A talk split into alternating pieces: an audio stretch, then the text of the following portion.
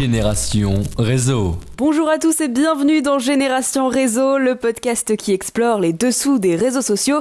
Au programme aujourd'hui, on découvre les coulisses du métier d'influenceur avec Inès Goulamali, en quoi cela consiste et quel est leur quotidien derrière l'écran? Bonjour Louise, bonjour à tous. Aujourd'hui, je vous emmène à la rencontre d'Angélie Mercier, influenceuse. Voici un petit extrait pour vous donner l'eau à la bouche. Lunettes sur le nez, j'essaie de passer incognito. Sur le B, je vais ce qu'il est condé le comico. Je une go passer, je la verrai peut-être pas deux fois. Donc je vais la voir, je prends ma meilleure voix. Pendant le premier confinement, j'avais mis une vidéo euh, sur Jomb, le nom de Bosch qui venait de sortir. Sauf qu'en fait, il était vraiment pas connu. Et du coup, genre, tout le monde s'est ma vidéo en mode ouais, c'est quoi le son et tout. Et la vidéo, je crois qu'elle a fait quasiment un million de vues. Et après, j'en ai fait une autre sur un autre. Et elle a fait aussi un million de vues. C'est une chaîne parce que t'as des abonnés. Du coup, il y a plein de gens qui te retweetent. Du coup, t'es partagé sur des pages Insta. Et du coup, les gens ils viennent te follow. Et du coup, t'es encore plus retweeté, encore plus partagé.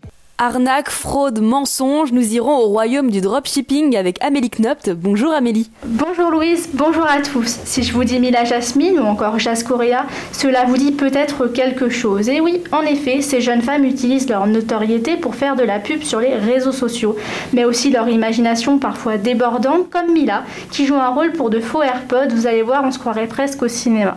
Et oui, mes petits chats, même pendant la vaisselle, vous pouvez avoir des conversations téléphoniques avec vos amis sans pour autant prendre votre téléphone. Vous pouvez écouter de la musique ou alors avoir une conversation téléphonique pendant vos tâches ménagères. Trouver un emploi n'est pas toujours une mince affaire, mais il existe des techniques pour se mettre en avant et attirer le regard des recruteurs sur les réseaux sociaux. Antoine Mazer est allé enquêter sur ces nouvelles manières de trouver un travail. Et oui, en effet, Louise, pour Génération Réseau, je suis allé à la rencontre de deux personnes qui ont fait le buzz sur les réseaux sociaux, avec en prime le job qu'ils espéraient dans la poche. Et puis pour mieux comprendre de l'autre côté, oui, du côté des offreurs d'emploi, j'ai chassé au pays des chasseurs de tête ce petit métier peu connu du grand public, et j'en ai rencontré un qui nous expliquera quelques conseils pour taper dans l'œil de ces recruteurs un peu spéciaux. Et puis on passera à notre long format avec toi Louise. Oui, je vais revenir sur les mouvements qui ont permis la libération de la parole des victimes de violences sexuelles sur les réseaux sociaux avec notre invitée Claudine Cordani, présidente de l'association Planète Anti-Viol et activiste euh, féministe sur Twitter notamment. Et pour finir, Axel, tu nous expliqueras quels sont les possibles dangers des réseaux sociaux euh, et ce qui pousse certains internautes à les quitter. Oui, et en particulier le fléau du cyberharcèlement, surtout chez les plus jeunes. Twitter, Instagram et TikTok ont connu une montée fulgurante durant le confinement et ont permis à une nouvelle génération d'influenceurs de voir le jour. Inès, c'est à toi. J'arrive à la soirée, justement, les filles, elles me disent Hé, mais t'es pas la meuf de Twitter, tu fais pas des TikTok. Vous les connaissez sûrement, ils sont sur Twitter, Instagram ou TikTok, ce sont les influenceurs. On connaît tous les noms d'Enjoy Phoenix, de Thibaut InShape ou encore de Squeezie, de par leur charisme et leur popularité sur les réseaux sociaux et notamment sur YouTube. Dans les domaines de la beauté, du sport ou du gaming, ils ont une certaine influence sur leur communauté. Angélie Mercier, elle, fait partie de la nouvelle génération d'influenceurs. Du coup, bah, je m'appelle Angélie, moi j'ai 20 ans. Euh, les réseaux sociaux, j'y suis depuis que je suis en seconde, je pense, mais euh, ça a vraiment décollé depuis allez, un peu plus, un peu plus d'un an. Avec son sourire chaleureux, elle vous met tout de suite à l'aise et vous parle comme à un ou une amie. Sur TikTok, elle réunit 22 000 abonnés et près de 800 000 mentions j'aime. Et sur Twitter, c'est 43 000 abonnés. Ces nouvelles personnalités publiques ont une image plus accessible et pour cause, ils entretiennent une plus grande proximité avec leurs abonnés, un peu comme si c'était des amis. Mais cette aventure est toute récente pour la jeune femme qui a vu beaucoup de choses changer dans sa vie depuis qu'elle fait partie de ce monde. Concrètement, comment ça se passe derrière l'écran? Comment on en arrive là? Quel est le quotidien de l'influenceur? Quand je me dis que je vais euh, faire mes trucs des réseaux, euh, ouais, je check mon téléphone du coup quand je me réveille, mais ouais, c'est peut-être un réflexe à cause des réseaux sociaux, je sais pas, mais ouais, c'est vrai que je vais checker les réseaux, je vais aller voir mes notifications. Euh, ouais, j'essaye de répondre un peu à mes DM. Souvent, je me dis, bon, allez, on va poster un petit tweet pour le matin. Ensuite, je fais ma vie normalement. Je vois mes amis. Et après, euh, quand j'ai envie de faire des TikTok, du coup, ouais, je me, soit je me prépare. Je vais checker un peu TikTok pour voir euh, quels sont les TikTok que j'aime bien dans la journée pour en faire après. Quand, y j'entends une musique ou que je vois une trend, qui a un truc qui m'inspire, je, le fave. Comme ça, après, euh, je sais que quand je devrais en faire, j'aurai déjà tous mes TikTok que j'ai envie de faire. Et euh, après, bah, juste, je me prépare et en vrai, je pose de téléphone et je filme.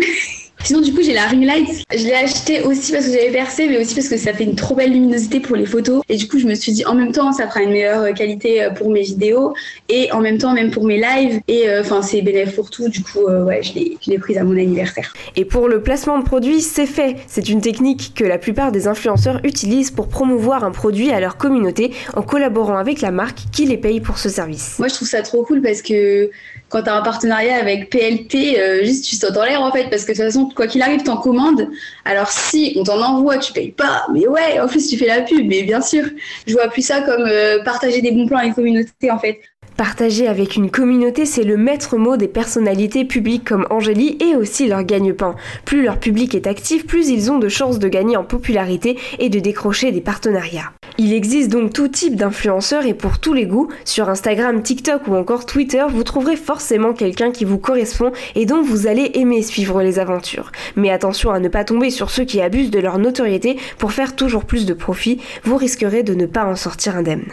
Optimisé pour avoir des likes, mais aussi pour faire vendre des produits. Alors que Bruno Le Maire, le ministre de l'économie, a appelé mi-avril à signaler toutes les arnaques de dropshipping sur les réseaux sociaux, ce phénomène continue à prendre de l'ampleur. Un reportage d'Amélie. Défini comme un vrai fléau ces derniers mois sur les réseaux sociaux, le dropshipping est devenu un vrai business pour certains mais une arnaque pour les clients. Thomas Encarnassao, community manager en fonction publique et passionné des réseaux sociaux, explique d'une manière simple comment le dropshipping fonctionne.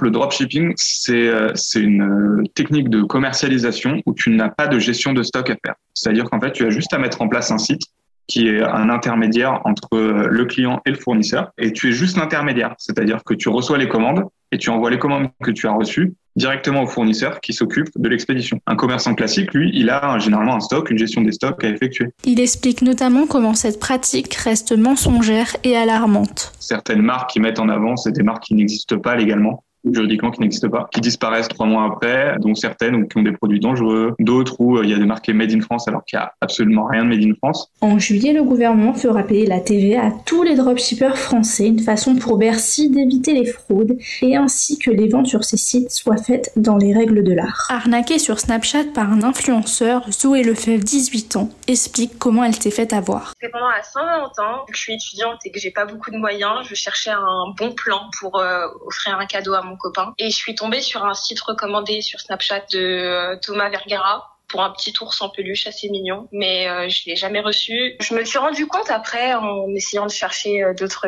cadeaux, que je me suis retrouvée avec le même ours en peluche à 3 euros sur un site chinois à la place des 70 ou 75 euros que j'ai dû payer sur ce site-là. Après avoir essayé de contacter Shona Event, l'agence qui s'occupe de l'influenceur Thomas Vergara, Zoé Lefebvre n'a eu aucune réponse.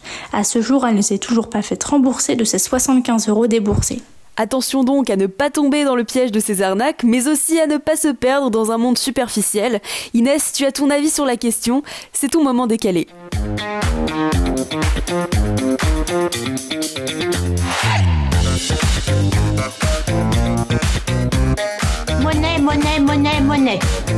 Ça va Si vous êtes de ceux qui ont grandi avec Facebook ou Skype, la nouvelle génération de réseaux sociaux n'a plus rien à voir avec ces derniers. À l'époque, on les utilisait pour communiquer, prendre des nouvelles d'amis lointains ou de membres de la famille, mais aujourd'hui, Instagram, Twitter et Snapchat sont devenus en quelque sorte les vitrines d'un monde superficiel, d'un monde d'images et de faux semblants. Certains sont donc prêts à tout pour gagner cette course infernale à la popularité, et pour cela, il faut réussir à amasser les likes et à conquérir les abonnements, un peu à la manière d'une campagne électorale. Et oui, le fait est que Instagram Instagram se montrera toujours sous son meilleur jour pour s'emparer de vos cœurs, vos précieux likes. Photos de bimbo en maillot de bain en pagaille ou encore couple aux allures parfaites, tout est pensé pour vous faire saliver. Mais qu'est-ce qui plaira le plus? C'est la question que se pose n'importe quel influenceur. Non pas qu'est-ce que j'aimerais faire ou montrer, quelle passion je pourrais partager, mais bel et bien qu'est-ce qui fera de l'argent. Car oui, en gagnant en popularité sur ces réseaux, ils vont pouvoir collaborer avec des marques, leur donnant encore plus de visibilité et faire des placements de produits le Graal. Mais Inès, qu'est-ce qu'un placement de produit? Mais très bonne question. Le placement de produit, c'est mettre en avant un article dans une vidéo ou un post où l'influenceur va le vendre sous son meilleur jour contre une jolie petite somme de la part de la marque. Tout n'est donc qu'une question d'apparence. L'exemple le plus commun, c'est lorsque des sociétés de cosmétiques font appel aux youtubeuses beauté. Vous savez, les fameuses Hey, j'espère que vous allez bien. Aujourd'hui, on se retrouve pour une nouvelle vidéo tuto make-up. Elles sont chargées de promouvoir une palette de maquillage, un rouge à lèvres ou de dernier fond de teint. Généralement, les marques donnent un un code promo à l'influenceur qui va le partager avec ses abonnés et faire ainsi rentrer encore plus d'argent. Et le pire, c'est que les abonnés en sont satisfaits, puisqu'ils vont pouvoir acheter un article moins cher grâce à leurs influenceurs préférés. Les maths n'étaient sûrement pas leur point fort au lycée, mais force de constater qu'ils ont réussi à maîtriser les chiffres. Le placement de produits, c'est rentable pour tout le monde. Le youtubeur fidélise ses abonnés en gagnant même plus, il donne une image de quelqu'un qui pense à ses abonnés et encaisse un gros chèque. Bon, on est dur avec eux, mais au final, si les influenceurs existent et fonctionnent aussi bien, c'est parce qu'on en demande toujours plus. Leur vie parfaite rassasie notre petit côté voyeurisme. Fais pas cette tête Antoine, je sais que toi aussi tu suis des influenceurs sur Instagram. Et oui, on le fait tous, tu es loin d'être le seul. Gardons simplement en tête qu'Instagram ce n'est pas la réalité et que tout ce qu'on nous montre est optimisé pour faire davantage de vues et de likes. Mais la réalité, elle, elle est bien présente dans le marché de l'emploi et aujourd'hui, en 2021, il semble presque indispensable pour toute personne de la vie active d'être présente sur des réseaux sociaux comme LinkedIn. Mais pour se démarquer, il faut savoir se montrer original. Antoine est allé explorer ce monde pour Génération Réseau. Vous avez sûrement dû voir sa vidéo sur les réseaux sociaux publiée par Combini en octobre dernier. Elle est devenue virale, comptabilisant près de 10 millions de vues en une semaine, car son histoire, c'est son histoire. Atypique, touchante, elle émeut les Français. Bamba Dieng, 28 ans, qui a grandi à Dakar au Sénégal avant de faire ses études en Italie pour ensuite rejoindre la France. Trois masters en poche, trilingue, il ne trouve toujours pas de travail. Et son titre de séjour expire dans deux semaines. C'est donc une véritable course contre la montre qui commence pour lui. Mais seulement quelques minutes après la publication de cette vidéo, le buzz démarre. On l'écoute sur la réaction de Bamba sur l'engouement qu'il a eu sur ses réseaux sociaux. Au début, avec beaucoup de surprises et d'émotions d'émotions plus ou moins positives parce que oui, je m'attendais à ce que la vidéo, vu que c'était publié par Combini, fasse un certain, et un certain engouement, mais pas à ce niveau. J'ai eu du mal à, à m'y faire euh, avec les milliers d'appels que je recevais, les messages, les demandes d'amis sur LinkedIn. Mais oui, j'ai quand même, euh, je pense que j'ai pu relativiser et ça m'a beaucoup fait plaisir. Ça m'a fait plaisir. en même temps aussi, il y avait un sentiment de, pas de stress, je dirais, mais oui, du stress plutôt positif parce que ça ne dépendait plus de moi là en ce moment et je devais juste attendre euh, les réactions des gens et les propositions d'emploi qui, qui devaient s'en suivre. J'en ai reçu, je dirais, une cinquantaine euh, en gros mais il y avait vraiment deux ou trois qui, qui, correspondaient à ce que moi je voulais faire. Et au final, a-t-il réussi à trouver du travail? Et eh bah quelques jours plus tard, euh, Bamba a décroché euh, son premier CDD dans une boîte dans laquelle il avait postulé auparavant et sa candidature n'avait pas été retenue. En voilà une belle preuve que les réseaux sociaux peuvent jouer un rôle déterminant dans l'œil des recruteurs. Il va même plus loin que ça. Pour lui, il faut s'adapter à la modernité et aujourd'hui, le digital prime. On l'écoute. On a peut-être moins de temps à lire des courriers ou il faut quelque chose de beaucoup plus digital euh, et en quelques secondes on, on peut essayer de recruter quelqu'un et ça passe donc disons souvent par des je vois des contenus souvent créatifs de CV ou de lettres de motivation sur LinkedIn après oui ça pousse quand même à une certaine créativité disons à devoir toujours euh, créer de nouveaux contenus afin de pouvoir se faire remarquer Justement, créer du contenu original pour se faire remarquer, c'était l'idée de Léna Jouot. Cette charentaise qui cherchait une alternance dans le domaine du marketing du sport a une idée innovante de reproduire le journal L'équipe sous forme de CV. Des centaines de milliers de retweets, des millions de vues sur les différents réseaux, Léna a fait le buzz. Elle revient avec nous sur l'idée qu'elle a eue, l'importance surtout pour elle de se démarquer des autres pour avoir plus de chance c'était bien que je m'y attende pas parce que je pense qu'à partir du moment où on cherche le buzz, on, on l'a pas. C'est vrai que vraiment c'était c'était incroyable. Ça a pris une ampleur mais direct donc je me suis dit mais euh, oulala ça a même été euh, au début c'était super super. Et à un moment ça a été assez difficile à gérer parce que ben fallait répondre aux sollicitations que ce soit euh, les gens qui proposaient des postes ou qui m'envoyaient justement des offres ou les gens qui me félicitaient. Donc ça a été dur de faire le tri. Ce qui a surtout marché c'est le fait que c'était un journal en entier et que ça n'avait jamais été fait. À partir du moment où on fait quelque chose qui n'a pas été fait avant, euh, c'est vrai que déjà c'est plus facile pour que ça prenne de l'ampleur. Je pense que la réalisation était pas, euh, enfin était, était, plutôt bonne. Après euh, LinkedIn, il faut savoir que c'est un réseau social qui qui pousse beaucoup les publications, qui commence à avoir un peu de vue. Donc derrière, ben ça fait exploser le truc. Vraiment, avec ce CV, j'ai eu besoin de démarcher personne. Toutes les grosses boîtes que je visais m'ont démarché, donc ça c'était c'était incroyable et trop trop cool. Et puis Thibaut Chalmin est un chasseur de tête aguerri depuis 2004. Les réseaux sociaux comme LinkedIn ou Viadeo sont ses terrains de chasse. Il passe ses journées entières dessus. Son but Dénicher les meilleurs talents afin de les proposer aux entreprises. Pour vous, auditeurs de Génération Réseau, voici quelques conseils pour devenir la cible idéale de ces chasseurs de tête. Nous, on recherche beaucoup par mots-clés. Voilà, donc quand vous dans votre poste, il y a des compétences qui se traduisent par des mots-clés, par exemple l'utilisation d'un logiciel euh, spécifique ou euh, des normes, des normes que vous avez pu apprendre et que vous expérimentez euh, dans votre poste. Il faut vraiment que dans votre profil, ces mots-clés apparaissent mettez bien une, une, photo. À chaque fois que vous parlez avec quelqu'un, vous l'invitez sur LinkedIn. Voilà. Et ça va être votre réseau pour la vie. Et à nouveau, 70% des postes sont pourvus par le réseau. Mais le, réseau, vous le commencez, vous le commencez en école, hein, en fait. Vous le commencez même dans vos groupes associatifs. Euh, vous le commencez euh, avec vos anciens camarades de lycée. Euh, donc voilà. Et puis ces gens-là, peut-être qu'ils travailleront jamais avec vous, peut-être qu'ils vous vous proposeront jamais de poste, mais ils pourront être des intermédiaires. Par exemple, vous voudrez contacter, par exemple, le DRH d'une entreprise et vous apercevrez que votre oncle ou votre tante euh, connaît cette personne. Voilà, tout simplement. Et donc, euh, c'est votre oncle ou votre tante qui va vous recommander auprès de cette, cette DRH. De précieux conseils qu'on ne manquera pas d'appliquer. Merci Antoine. Et puis maintenant, toute autre chose, on passe à notre grand format du jour. On s'intéresse à la libération de la parole de victimes de violences sexuelles grâce aux réseaux sociaux. C'est l'heure de notre long format avec Louise Lucas.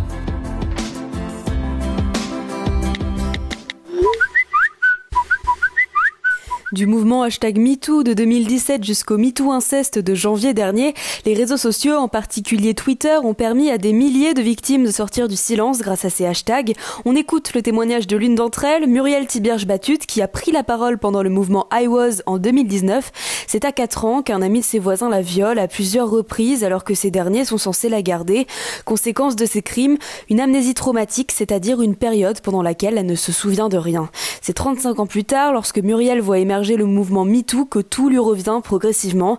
Elle nous explique le déclic qu'elle a eu. Je réalisais que je pouvais passer euh, cette charge-là sur la sphère publique, parce que je sentais que c'était le moment pour moi. Le fait de se rendre compte qu'il y a une multitude de quelques pays que l'on soit, ces faits-là existent, c'est euh, thérapeutique. On peut dire vraiment que Twitter a une fonction thérapeutique pour chaque personne quand elle va dire ça. Le plus important, c'est le phénomène intérieur qui s'est passé pour moi donc au moment où j'ai fait le high was.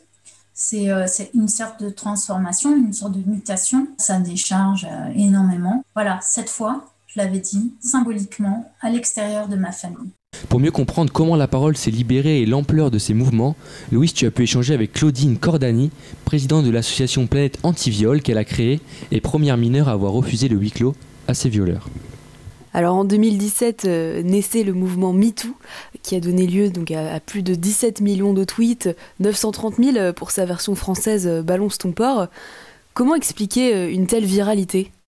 Ça devient viral parce que bah, sur les réseaux sociaux, c'est pas très dur. Hein tout ce qui est pertinent devient viral rapidement.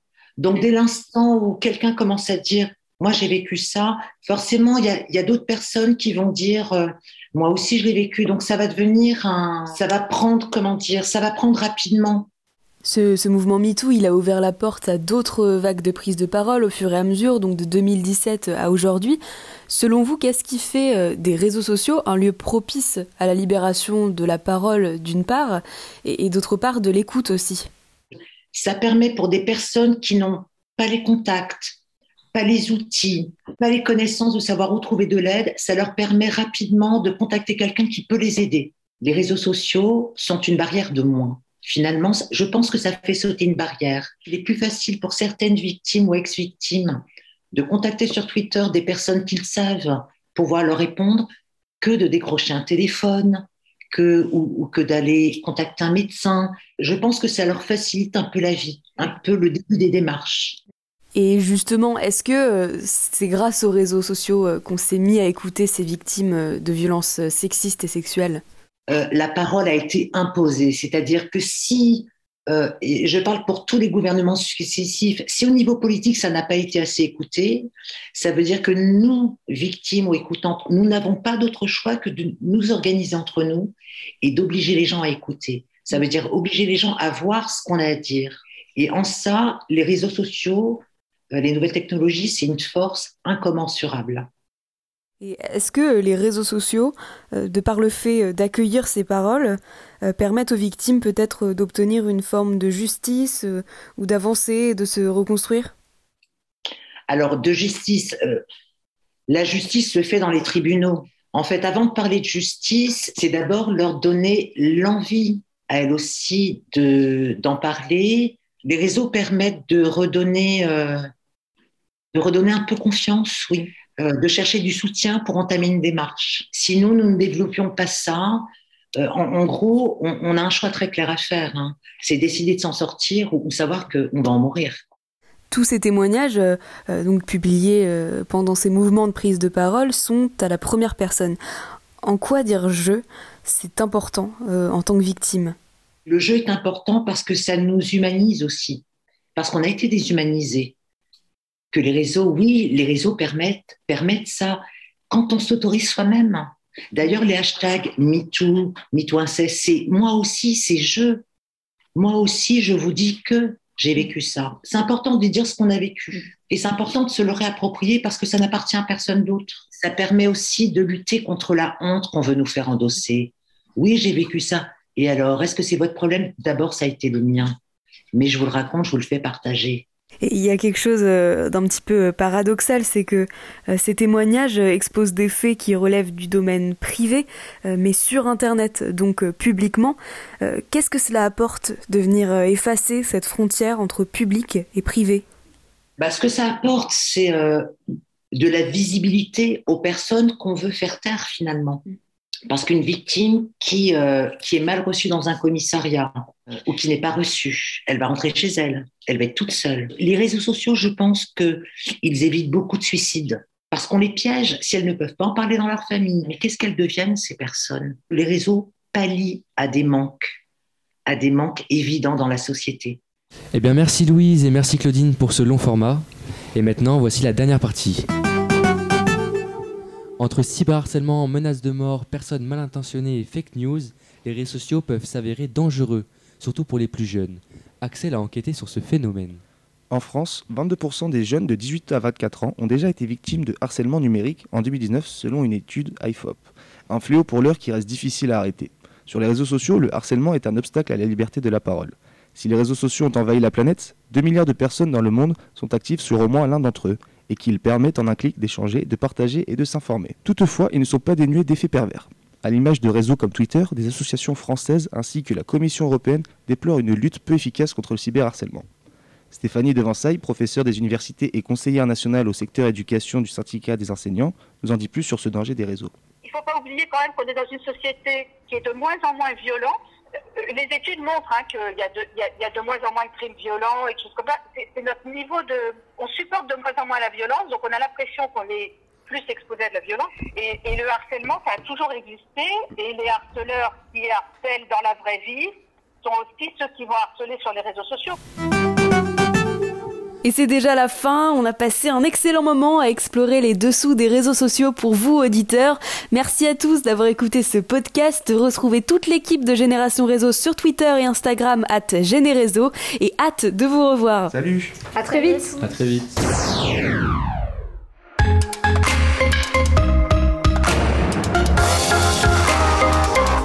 Génération Réseau.